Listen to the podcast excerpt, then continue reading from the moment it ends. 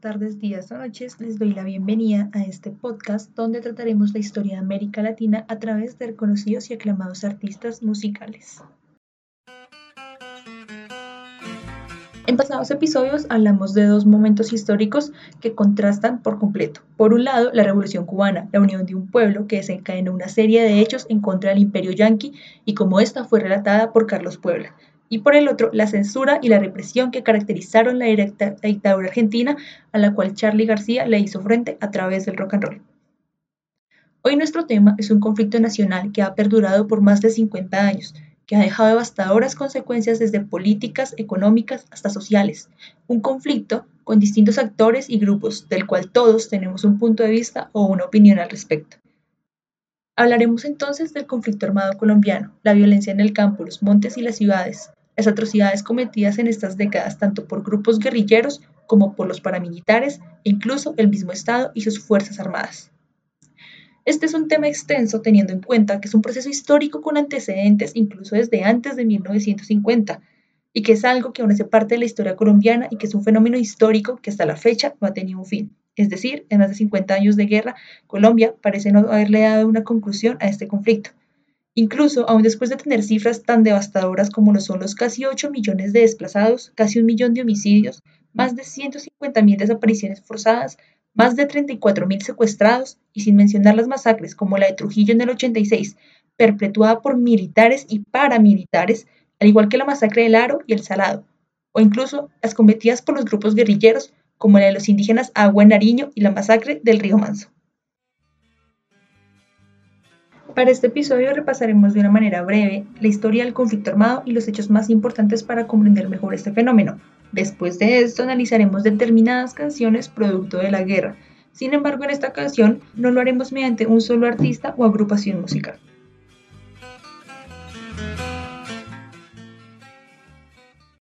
Para mediados del siglo XX, la violencia bipartidista azotaba Colombia.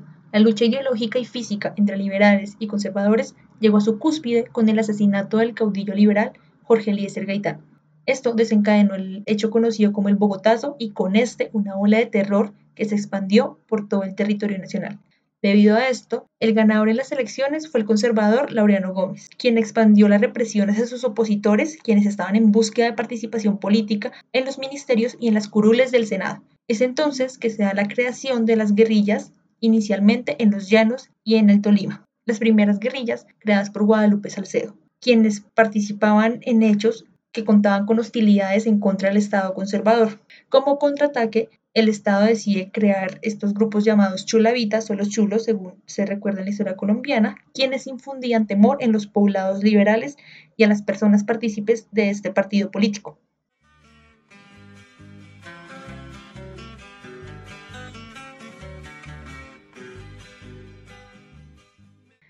Tras el fracaso de Laureano Gómez y tras su renuncia, en junio de 1953 se da un golpe de Estado, o también lo que muchos historiadores llegarían a llamar un golpe de opinión. Es aquí cuando Gustavo Rojas Pinilla sube al poder y consigue que se dé una amnistía política, lo que nos da una disminución de la violencia, una entrega de armas y un cese corto en esta lucha bipartidista. Sin embargo, Rojas Pinilla da una represión hacia el Partido Comunista, hacia los movimientos estudiantiles, lo cual regenera la agrupación de los movimientos armados, los cuales se ubicaban principalmente en el Tolima, el Magdalena Medio y el eje cafetero. Debido a esto, acaba renunciando en 1957.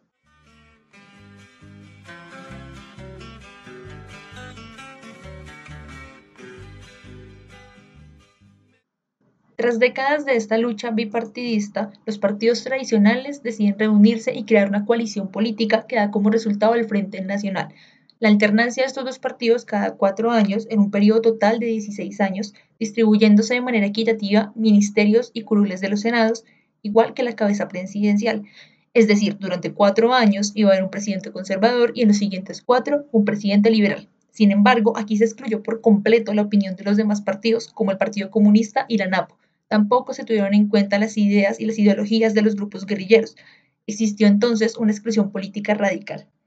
Esto, sumado con la necesidad de Colombia en este momento de una reforma agraria, de la distribución equitativa de las tierras y los servicios, teniendo en cuenta que Colombia era un país completamente agrícola y cafetero en este momento, además del contexto en el que ya hemos hablado en los capítulos anteriores de la Guerra Fría, da como resultado que se creen grupos insurgentes bajo la influencia comunista y la influencia de la Revolución cubana, las ideas del Che Guevara y la influencia de la Revolución china.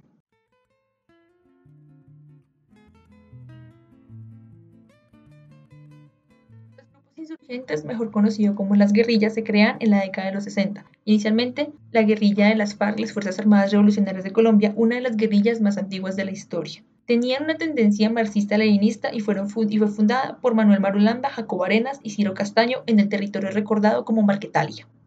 El ELN, Ejército de Liberación Nacional, fundado este mismo año, bajo una ideología castrista por la Revolución cubana y sus focos de insurgencia. Inicialmente son grupos estudiantiles que fueron enviados a Cuba para vivir los efectos de la revolución, junto con las juventudes liberales y campesinas. Dentro de esta guerrilla también participó el legendario cura Camilo Torres, quien fue un activista en pro de la distribución equitativa de la tierra.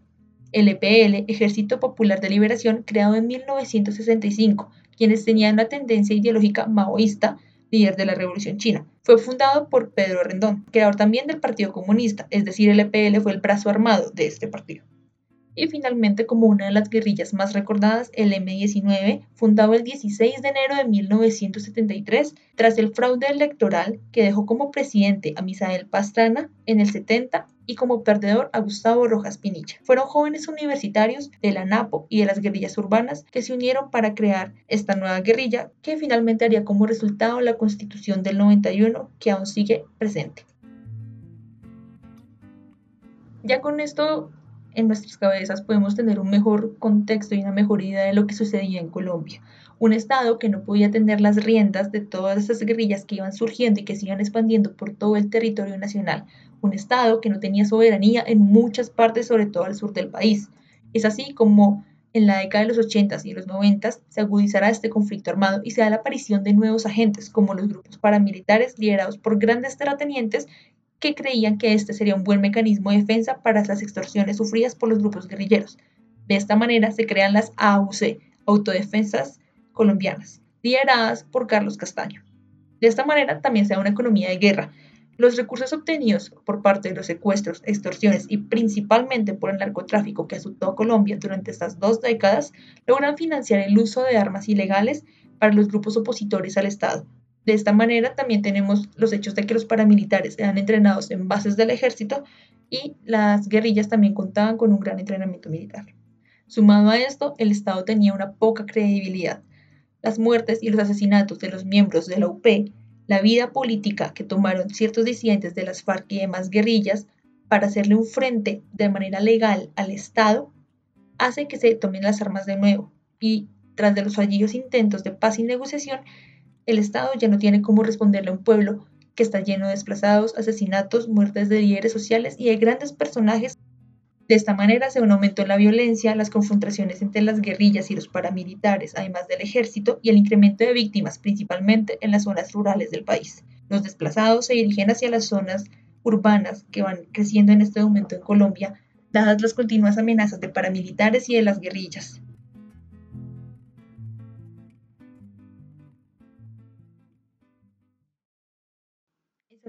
Con el paso de algunos años, el M19, el EPL y las AUC se van a desmovilizar y harán de baja sus armas. Sin embargo, quedarán otros grupos como el ELN y las FARC, además de los grupos insurgentes de los paramilitares. Es con esto que en la década de los 2000 llega la seguridad democrática del expresidente Álvaro Uribe, quien decide seguir financiando la guerra Recordemos que con esto es que llega al poder, además de con nexos con el narcotráfico. Se decide financiar la guerra para dar de baja a las guerrillas, especialmente a las FARC. Se vende la idea de que la guerra se está ganando, cuando en realidad el Estado colombiano y su ejército lo que hacían era reclutar jóvenes de todas partes de Colombia bajo el engaño de que les darían trabajo en los campos. Sin embargo, eran asesinados a sangre fría y fueron mostrados como guerrilleros dados de baja en combate. Según cifras de la JEP, la Justicia Especial para la Paz, fueron más de 6.400 los jóvenes asesinados por su propia patria, hoy conocidos como los falsos positivos.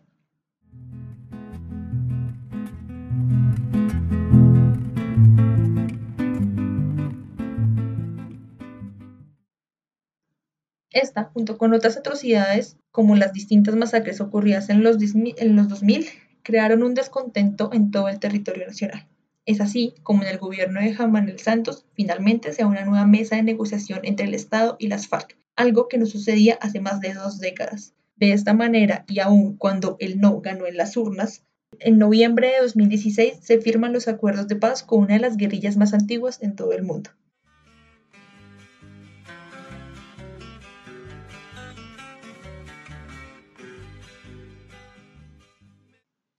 Embargo, es una breve historia de lo que es el conflicto armado.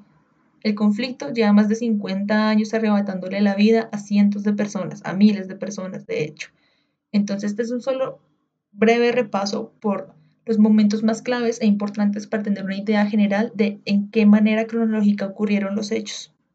Sin embargo, aunque queda un camino por recorrer, falta el esclarecimiento de la verdad de los diversos hechos cometidos tanto por grupos guerrilleros como por paramilitares, la restitución de las tierras de los campesinos, la reparación de todas y cada una de las víctimas del conflicto armado, la identificación de cuerpos que hasta la fecha se encuentran en fosas comunes, la difusión de todo lo hallado y constituido hasta la fecha también por la JEP, el Centro Nacional de Memoria Histórica y la Comisión de la Verdad, quienes tienen como objetivo la no repetición de todos estos hechos y obtener finalmente la verdad sobre lo sucedido en todos estos más de 50 años de conflicto.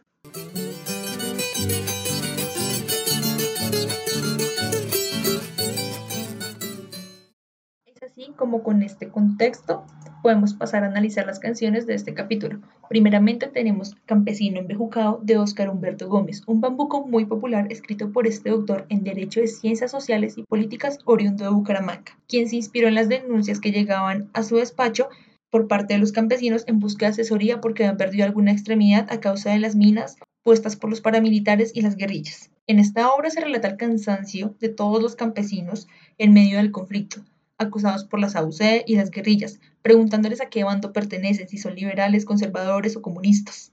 Mientras que lo único que querían los campesinos en ese momento era vivir en paz en su campo y haciendo lo que siempre habían hecho. Además, recalca cómo la población rural solo ha sido de interés para el gobierno y para el Estado en medio de las épocas electorales. Que si soy comunista de Anapo de izquierda o de la derecha, que es imperialista, que joda recha, resulta querer vivir uno en paz. Yo soy campesino, trabajador, pobre, muy honrado. Vivía muy alegre, pero me tienen embejucado.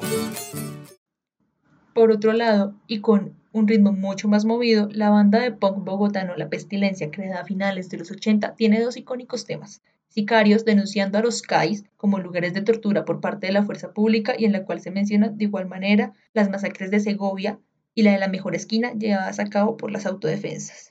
También tienen la canción Soldado Mutilado, una canción completamente directa hacia aquellos soldados y miembros de las Fuerzas Armadas que se han visto en dolorosas situaciones en la guerra y han acabado siendo víctimas de la misma, bien sea por secuelas tanto mentales como físicas, como por ejemplo ser víctima de las minas antipersona. Y sin embargo su único confort en todo esto ha sido la lucha por aquella patria.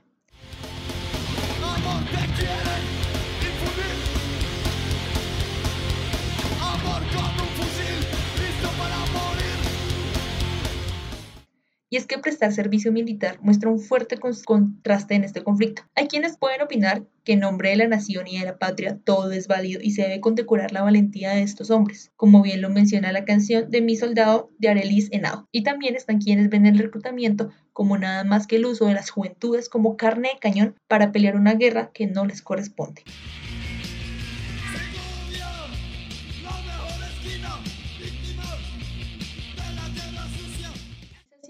Continuamos con A quién engañas abuelo, compuesta por Arnulfo Briseño e interpretada por el dueto de Silva y Villalba. Esta canción nos relata una Colombia después del periodo del Frente Nacional, cuando supuestamente este lucha bipartidista ya estaba a puertas del final y se crean las primeras guerrillas. La realidad de la violencia colombiana cuando un niño le pregunta a su abuelo la razón por la cual está llorando, mientras éste le comenta que con el odio todo ha cambiado y que el campo ya no es el que él recordaba. Le cuenta que él ya está viejo para mantener el campo y por el contrario su nieto aún es muy joven para hacerse cargo de la tierra. Durante el conflicto recordemos que fueron cientos casi miles de familias las que fueron obligadas a dejar sus fincas, sus tierras ancestrales por la falta de oportunidades y garantías, y decidieron o básicamente no tuvieron otra escapatoria que iniciar de cero en las ciudades. El Estado y el gobierno les dan la espalda y en el campo eran acosados por tanto paramilitares como guerrilleros. La canción también relata la violencia partidista que de alguna u otra forma persiste hasta nuestros días. Ya no somos solamente godos contra los liberales, sino son los verdes, el centro, la derecha y la izquierda, todos contra todos de una manera política. Briseño critica como el campo solo es de importancia en épocas electorales. Esto mismo se ha mencionado en muchísimas canciones. Solamente el campo importa cuando son ellos los que van a votar Aparecen en elecciones a unos que llaman caudillos, que andan prometiendo escuelas y puentes donde no hay ríos. Y al alma del campesino llega el color partidizo. Entonces aprende a odiar hasta quien fue su buen vecino. Junto con estas hay muchísimas más canciones que nos relatan la verdad del conflicto armado por parte de las personas que en realidad lo han vivido, de los civiles y en especial, como ya se ha dicho varias veces, de la población rural. En las ciudades, si bien se han tenido consecuencias tanto directas como indirectas de este conflicto armado, pero nada se puede comparar con lo sufrido en las zonas rurales y prácticamente olvidadas por el Estado. Tanto temas como La jungla de Flaco Fou y Melalina, Violencia de Gabriel Romero, La toma de Páez también de Arnulfo Briseño, además de las más de 300 canciones escritas y producidas por incluso las mismas guerrillas como las FARC.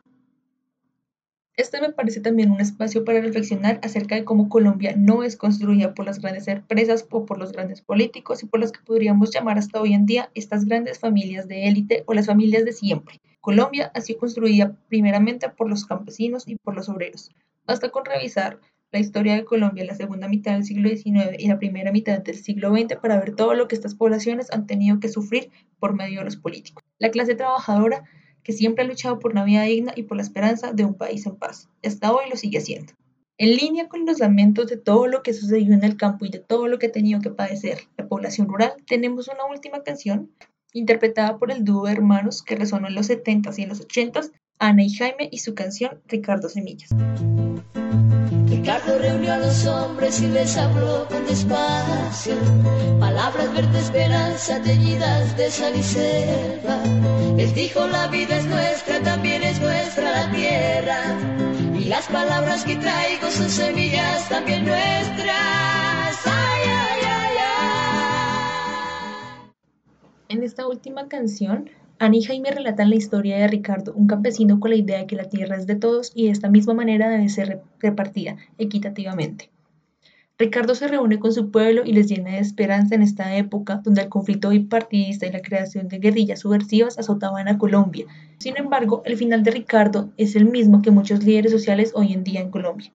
Ricardo acaba herido de bala y es asesinado. Las canciones de Ana y Jaime resonaron en una época en la cual aún faltaba demasiado en el conflicto armado, aún faltaban tristemente masacres, desplazados y asesinatos. Un disparo cortó el viento con de sangre emboscada y Ricardo dobló el cuerpo sin terminar la palabra. Ricardo murió ese día, hermano de hombre y semilla, murió mirando la vida que entre sus manos moría. También vale mencionar Café y Petróleo, otra canción donde ellos demuestran que tu patria es mi patria y por qué nos seguimos matando los unos a los otros si todos deberíamos luchar en pro de un mejor país para todos. Tu bandera es mi bandera, amarillo oro, azul sangre azul, y el pobre rojo sangre que sangra, que sangra, que sangra. Café y petróleo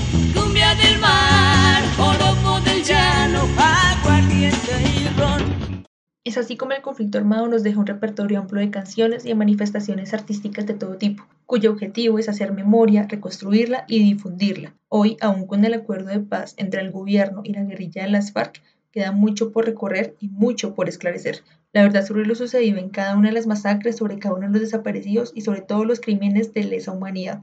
La idea nunca ha sido y no es suponer al Estado como un ente de buenas intenciones, ni tampoco como el bueno en esta historia, tampoco a las guerrillas, ni mucho menos a las autodefensas y paramilitares. La historia, independientemente del conflicto que analicemos, bien sea una revolución, una dictadura o el conflicto armado colombiano, no puede verse como los buenos contra los malos. No podemos eximir de sus responsabilidades a todos los agentes involucrados en estos más de 50 años de guerra. Y es que para muchos no pensar en todo lo que concierne al conflicto armado puede ser muy fácil. Muchos no lo hemos vivido y no tenemos que salir corriendo de nuestras tierras. No sabemos lo que es llorar a un familiar por verlo herido y muerto de bala. No sabemos lo que es perder a un familiar y no volver a saber de él. No sabemos lo que es tomar todas nuestras cosas y salir corriendo del campo a las ciudades y tener que empezar forzosamente de cero con un Estado que te da la espalda. Sin embargo, esto no nos puede cegar la empatía y esta no es nunca una razón suficiente para olvidar todo lo que ha traído el conflicto armado colombiano. La guerra no se trata sobre quién acabó con quién, si el Estado le va a ganar finalmente a las guerrillas o las guerrillas al Estado. Se trata de que la guerra finalmente concluya y no se derrame más sangre inocente porque finalmente son los civiles y en especial la población rural los que han tenido que pagar más durante todos estos años. 50 años de conflicto deberían ser más que suficientes para entender que con la guerra no se llega absolutamente a nada. Lastimosamente, los gobiernos de turno no han demostrado un interés en respetar los acuerdos de paz ni en seguir construyendo una era del posconflicto. Solo queda seguir esperando por la justicia, así como se ha hecho durante décadas. Porque no importa dónde se nace ni dónde se muere, sino dónde se lucha